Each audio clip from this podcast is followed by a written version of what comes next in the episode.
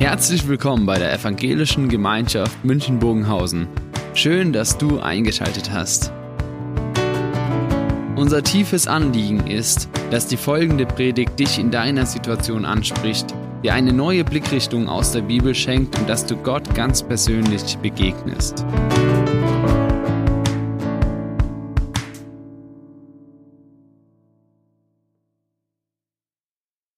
Wir werden uns heute mit dem Thema Gebet beschäftigen.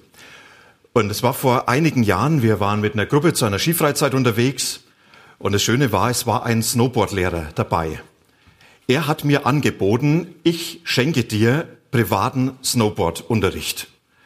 Jetzt zur Erklärung, ich habe mir das Snowboarden selber beigebracht. Und bis zu dem Zeitpunkt habe ich gedacht, ich fahre auch ganz gut. Und dann hat er mit mir eine Abfahrt gemacht und unten am Lift sagt er dann schon Katastrophe. Ich habe gedacht, es reicht, wenn man schnell fahren kann und sonst wie. Und dann hat er gnadenlos alle Schwächen aufgezeigt. Er hat genau gezeigt, welche Fehler man macht. Aber er hat es nicht nur aufgezeigt, sondern er hat dann Tipps gegeben, wie kann man das am besten jetzt auch umgestalten, wie kann man jetzt am besten nochmals an der Technik arbeiten. Und ich muss euch sagen, es hat danach viel mehr Spaß gemacht das war für mich so ein ganz neuer Schritt, nochmals manches neu tun zu können auf diesem Board. Und damit war für mich das ein Riesengeschenk, dass er sagte, ich zeig dir nochmal ganz neu, wie es geht. Und genau das hat Jesus gemacht. Er hat zu seinen Jüngern gesagt, ich zeig euch nochmals ganz genau, wie es geht mit dem Gebet. Und die Freunde, die er zur Seite hatte, seine Jünger, das waren ja jetzt keine Leute, die nicht wussten, wie es mit dem Gebet geht. Als Juden waren sie vertraut mit Gebetspraxis, wussten sie ganz genau, was es mit dem Gebet auf sich hat. Und Jesus, er zeigt ihnen nochmals einen neuen Zugang. Eigentlich hatte sie nochmal ganz neu gelehrt zu beten, damit sie dieses Geschenk, diese Möglichkeit, was Gebet beinhaltet, ganz neu entdecken. Und das ist für uns die Einladung. Dass Jesus sagt, ich möchte euch immer wieder ganz neu entdecken lassen, zeigen, was Gebet bedeutet. Und Gebet ist ja mehr als Worte machen. Gebet hat eine ganz große Tiefe. Eigentlich ist Gebet ein Stück Geheimnis. Und ein bisschen wollen wir es lüften. Jesus, er hat in der Bergpredigt vom Gebet geredet, an vielen anderen Stellen auch. Aber diesen einen Text aus Matthäus 5, den möchte ich euch gerne lesen. Entschuldigung, Matthäus 6, da heißt es, und wenn ihr betet, dann sollt ihr nicht sein wie die Heuchler, die in den Synagogen und an den Straßenecken stehen und beten, um sich vor den Leuten zu zeigen. Wahrlich, ich sage euch, sie haben ihren Lohn schon gehabt. Wenn du aber betest, so geh in dein Kämmerlein und schließ die Tür zu und bete zu deinem Vater, der im Verborgenen ist. Und dein Vater, der in das Verborgene sieht, wird dir's vergelten. Und wenn ihr betet, dann sollt ihr nicht plappern wie die Heiden, denn sie meinen, sie werden erhört, wenn sie viele Worte machen. Darum sollt ihr ihnen nicht gleichen, denn euer Vater weiß, was ihr bedürft, bevor ihr ihn bittet. Darum sollt ihr so beten. Unser Vater im Himmel, dein Name werde geheiligt, dein Reich komme, dein Wille geschehe wie im Himmel so auf Erden. Und dann schließen sich diese Bitten des Vaterunsers an, die Jesus hier seinen Jüngern vor Augen führt. Über das Gebet. Wir haben es überschrieben, sag doch einfach Papa. Denn Vater im, im Griechischen ein Begriff, der Zutrauen beinhaltet. Und für viele steht dort auch dieser Begriff Appa, Väterchen, Papa. Und damit schon diese Spur im Gebet. Sag doch Papa. Es geht nicht darum, jemand voller Ehrfurcht und Distanz zu begegnen, sondern Nähe zu erleben. Bevor Jesus über die großen Chancen des Gebets spricht, spricht er von Fehlhaltung. Er zeigt Dinge, die sich bei uns Christen schnell einschleichen, wenn es um Gebet geht. Und er nennt diese deutlich, und zeigt, schaut, da solltet ihr korrigierend eingreifen, weil das das Gebet beeinträchtigt oder sogar in seinem Wesen verhindert. Und solche Fehlhaltung schauen wir uns mal an und äh, anschauen, auch im wörtlichen Sinn.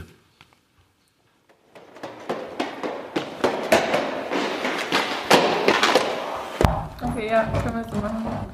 Alles klar. Mama, Okay. Mama, ähm, Mhm. ich Okay, okay, tschüss. Ähm, Mama? Mama, ich habe eine Frage. Ha- Hallo? Hallo? Hä, was? Ich, ich bin hier mit Wichtigerem beschäftigt, ne? Also, Ich brauche dich aber jetzt. Es ist sehr dringend. Mama, hallo, guten Morgen.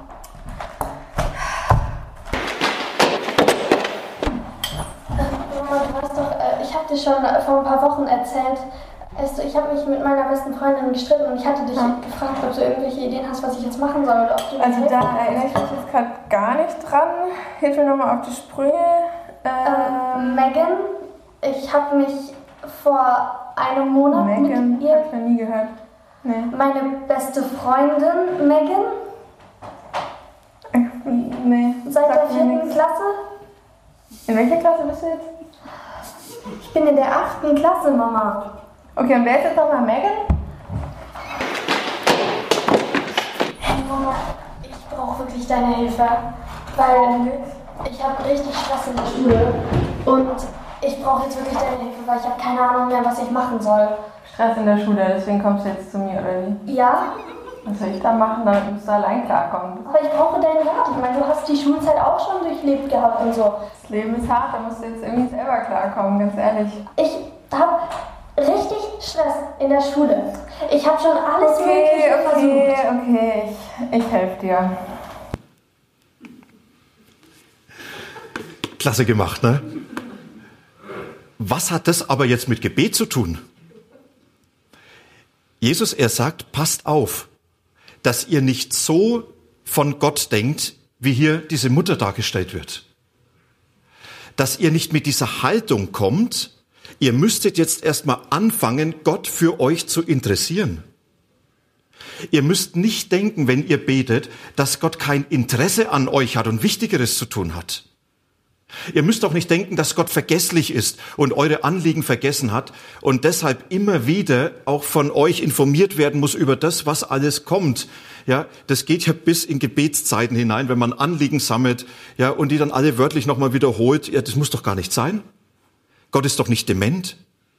Gott ist doch noch nicht desinteressiert. Gott ist doch nicht derjenige, der wichtigere Dinge für sich beschlossen hat, sondern Gott selber, er ist derjenige, der ganz bewusst sagt, ich bin an dir interessiert. Ich finde es spannend, das eigene Gebet auf diese Situation hin mal zu betrachten. Wie bete ich denn eigentlich? Ist da ein Gott im Hintergrund, den ich scheinbar erst mal informieren muss? den ich erstmal erzählen muss, damit er sich interessiert? Oder ist es für mich ein ganz anderer Gott, nämlich der Gott, der von sich gesagt hat, ich habe dich doch immer im Blick. Es gab damals einen Begriff, fatigare Dios, die Götter müde machen. Das war Ausdruck in den religiösen Überzeugungen, ich muss die Götter müde beten und dann werden sie mir geben, was ich will. Ich muss so lange beten, bis sie endlich hören. Und dann zählt die entscheidende Frage, habe ich genug gebetet oder nicht, dass Gott tut, was er soll und was ich möchte, oder habe ich zu wenig gebetet?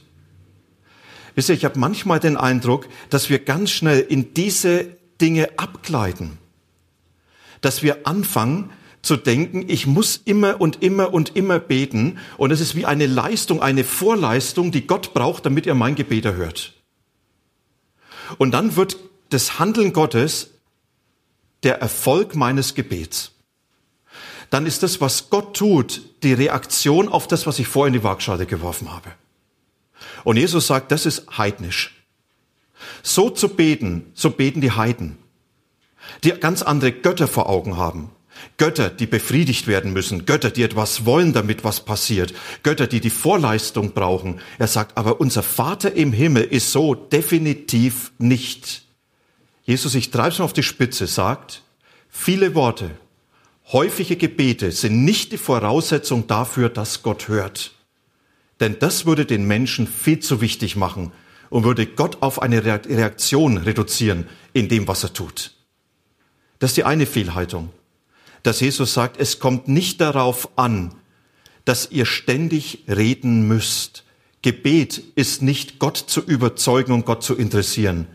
Gebet ist ganz anders. Und dann spricht er von einer zweiten Fehlhaltung. Und auch die schauen wir uns doch nochmal an.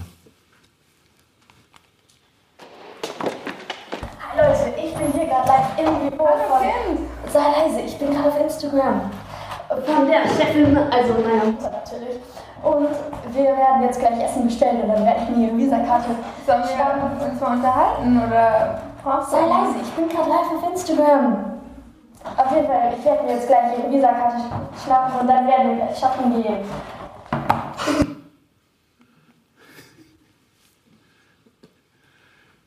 Da geht's um mich. Auch das spricht Jesus an. Und da greift er diese Gebetspraxis der damaligen Zeit auf, wo man morgens, mittags und abends gebetet hat. Und man hat diese Gebete dort praktiziert, wo man gerade war. Und Jesus sagt, das sind manche, die sind an den Straßenecken. Und dann wird gebetet.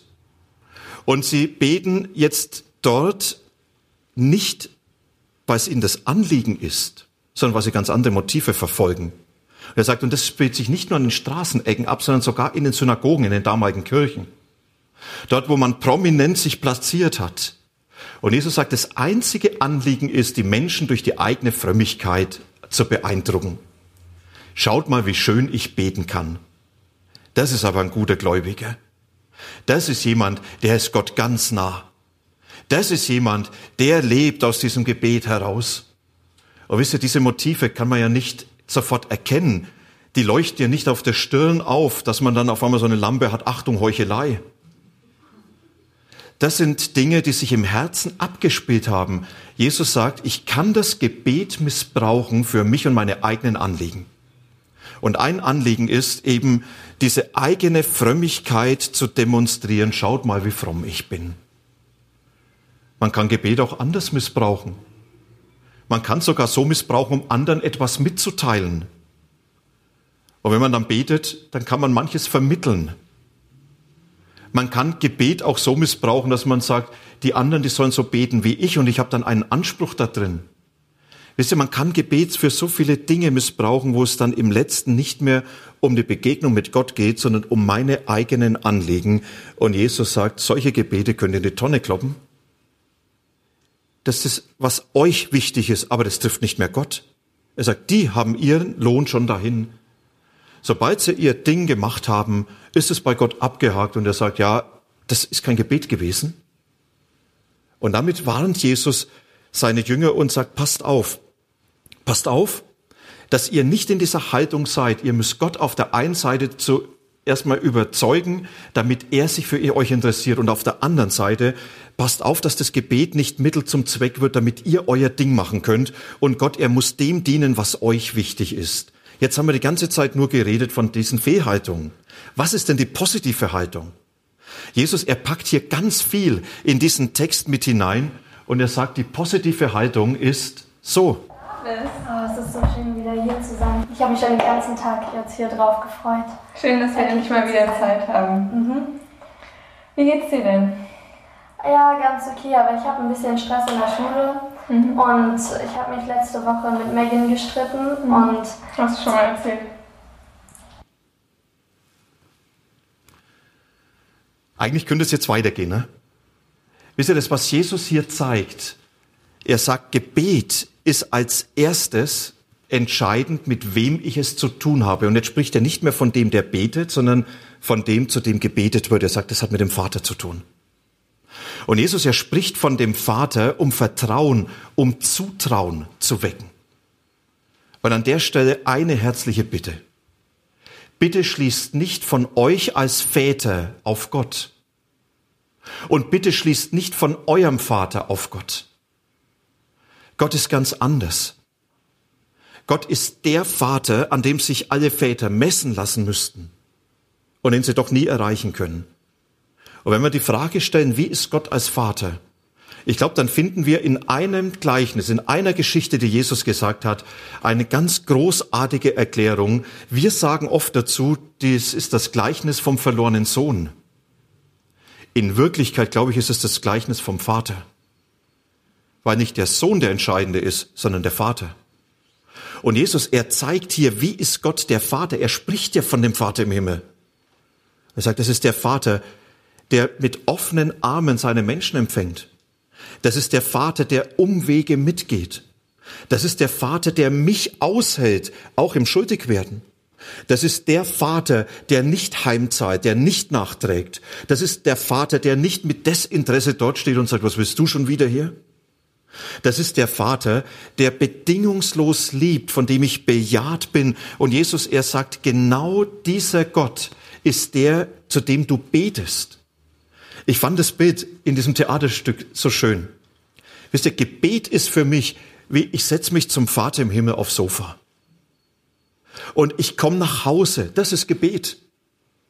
Und Gebet bedeutet jetzt, ich darf da mein ganzes Leben mit hineinnehmen in diese Begegnung mit dem Vater. Und ich habe mit allem Platz bei diesem Vater. Und dieser Vater ist interessiert an den großen und kleinen Dingen meines Lebens und er nimmt mich einfach in seine ganze Gegenwart hinein. Das ist, was Gebet bedeutet. Und vielleicht als Anregung für dich, wenn du das nächste Mal betest, hab vielleicht diese Theaterszene vor Augen und sag, beten, ich setze mich jetzt zu meinem Vater im Himmel aufs Sofa. Und ich habe seine ganze Aufmerksamkeit. Und ich habe seine ganze Zuwendung und Zuneigung. Und er ist schrecklich interessiert an den großen und kleinen Dingen meines Lebens. Jesus sagt, das ist der Vater, zu dem ihr betet. Und das zu wissen, das hat ganz viel für mein Gebet an Auswirkung, weil ich weiß, wenn ich beim Vater mich setzen kann, dann kann ich alles von ihm erwarten und ich darf alles zu ihm bringen. Gebet heißt jetzt nicht so ein Drive-In. Ihre Bestellung bitte, Erhörung weiter vorne sondern Gebet heißt, geh in die Gegenwart hinein. Genieße erstmal, dass du deinem Vater begegnen darfst. Und dann ist Gebet das zweite, Begegnung und Nähe. Zusammen zu sein. Wisst ihr, Gebet besteht nicht zuerst aus Worten, sondern Gebet bedeutet, ich habe eine Begegnung und ich habe Zeit mit meinem Vater im Himmel. Jesus sagt, wenn ihr betet, geht ins Kämmerlein. Ich weiß nicht, was ihr als Kämmerlein euch vorstellt. Damals waren es meistens große Räume, die die Häuser beherbergt haben, ein großer Gemeinschaftsraum und ein kleines Kämmerlein daneben. Das war die Rumpelkammer, die Abstellkammer. Da wurden Vorräte untergebracht, da wurde alles untergebracht, was man nicht in diesem Gemeinschaftsraum haben wollte. Vielleicht heute eher so etwas wie der Dachboden oder der Keller. Also das war nicht ein Ort, wo man mit Kerze und mit Kreuz und alles schön dort hatte, sondern das war eigentlich ein Ort, wo man für sich sein konnte in dem Haus, auch wenn es da ausgesehen hat wie bei sonst was unterm Sofa. Jesus, er sagt, wenn ihr betet, dann geht doch in diese persönliche, vertraute Nähe Gottes hinein und macht die Tür hinter euch zu. Die Tür eures Alltags. Jetzt nehmt euch doch Zeit, genießt doch die Zeit, die Gott für euch hat. Und jetzt genießt doch das, dass Gott für euch da ist. Walter Kleiber hat einen Kommentar geschrieben und er hat zum Thema Gebet das so formuliert, Gebet braucht Intimität und Konzentration, die ganz auf Gott ausgerichtet ist. Diese persönliche Begegnung mit dem Vater im Himmel, das ist der Herzschlag und das Zentrum des Gebets. Und Jesus sagt, dann nimmst du dein ganzes Leben mit hinein, dann nimmst du deine Fragen und Sorgen hinein, deine Erfahrungen, dann nimmst du alles mit hinein, was dein Leben ausmacht. Und das hat alles Platz bei diesem Vater. Und dieser Vater, er sagt, ich möchte dich ganz bewusst mit dem allem bei mir haben.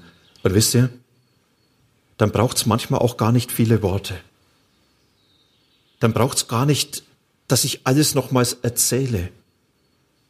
Vielleicht ist es so ein Gebet, wie Jesus damals mit Petrus im Gespräch von Petrus gehört hat, als Petrus sagt, Herr, du weißt alle Dinge. Eigentlich weißt du, was ich dir sagen will. Und es kommt jetzt nicht mehr darauf an, viel zu reden. Es kommt darauf an, ihm nahe zu sein und seine Begegnung zu erleben, dass er zu mir kommt, ich zu ihm komme und ihm nah sein darf. Gebet ist im Wesen Begegnung und Nähe.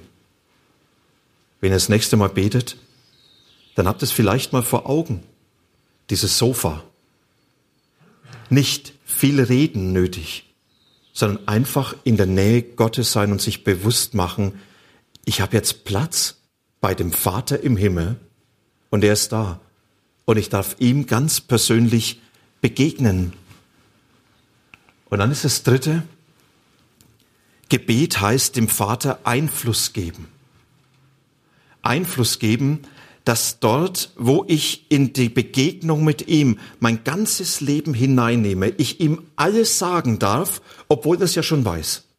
Und ich ihn um alles bitten darf. Und ich vor ihm alles aussprechen darf. Ich darf schweigen, ich darf klagen, ich darf fragen, ich darf weinen.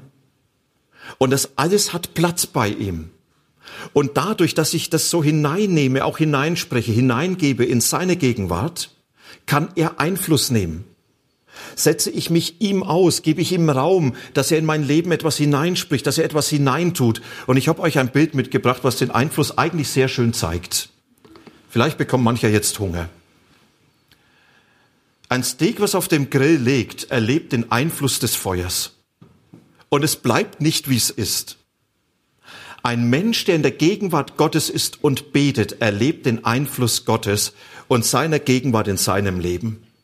Und vielleicht dauert es manches etwas länger, bis ich das entdecke, was das alles beeinflusst hat. Aber Gott ist nie passiv, sondern Gott ist derjenige, der mich beeinflussen will. Jesus, er sagt, Gebet ist der Einfluss, den Gott auf dein Leben hat. Du setzt dich der Wirklichkeit Gottes aus. Und es kann sein, dass ich dadurch im Gebet auf einmal Frieden erlebe, zur Ruhe komme über den Dingen des Lebens und weiß, ich bin in seiner Hand. Und es kann sein, dass ich Gedanken bekomme, wo ich merke, das setzt mich auf eine neue Spur. Und es kann sein, dass ich Korrektur erfahre. Und es kann sein, dass in mir vieles passiert, was immer zeigt, da ist der Vater im Himmel, der Einfluss auf dich und dein Leben hat. Jesus, er sagt zu seinen Jüngern, ich möchte euch nochmal ganz neu zeigen, was Gebet ist. Gebet ist nicht, ihr müsst Gott interessieren. Gebet ist nicht, ihr müsst Gott alles erzählen. Gebet ist auch nicht, ihr müsst jetzt glänzen vor Gott und vor Menschen. Gebet ist kein Mittel zum Zweck, sondern Gebet ist einzig und allein, dass du als erstes den Vater im Himmel vor Augen hast, der ganz persönlich für dich da ist und an dir interessiert ist. Und Gebet ist dann, dass Gott selbst derjenige ist, der in deinem Leben die Begegnung und die Nähe zu dir sucht und dich hineinnimmt in seine Nähe. Und diese Nähe hat Einfluss auf dich und dein Leben. Und damit gibt Jesus uns wie so eine offene Tür und sagt, wie ist es, wenn du jetzt betest? Möchtest du das? Bei Gott Platz nehmen? Auf dem Sofa? Dein ganzes Leben hineinnehmen? dass er Einfluss auf dich haben kann? Von Sören Kierkegaard gibt es schöne Zitat, das Gebet ändert nicht Gott, sondern den Betenden. Und jetzt wollen wir gemeinsam beten. Jesus, wir sind froh, dass du uns diese Möglichkeit gibst, mit dir zu reden. Ich danke dir, dass wir bei dir einen Platz haben mit unserem Leben und dass du uns hineinnimmst in diese Begegnung. Ich danke dir, dass du diese ganze Interesse an unserem Leben hast. Und wo wir dir begegnen, dass das Folgen hat, Auswirkungen für uns, für unser Leben. Du machst uns dieses große Geschenk, dass wir beten dürfen. Danke dafür. Du gibst uns diesen Raum bei dir. Danke dafür. Wir beten, dass du uns jetzt ganz neu hineinnimmst in diese Wirklichkeit des Gebets. Wir beten, dass wir ganz neu entdecken, was das für unser Leben bewirkt und was das für diese Welt bedeuten kann. Danke, dass du an uns interessiert bist. Amen.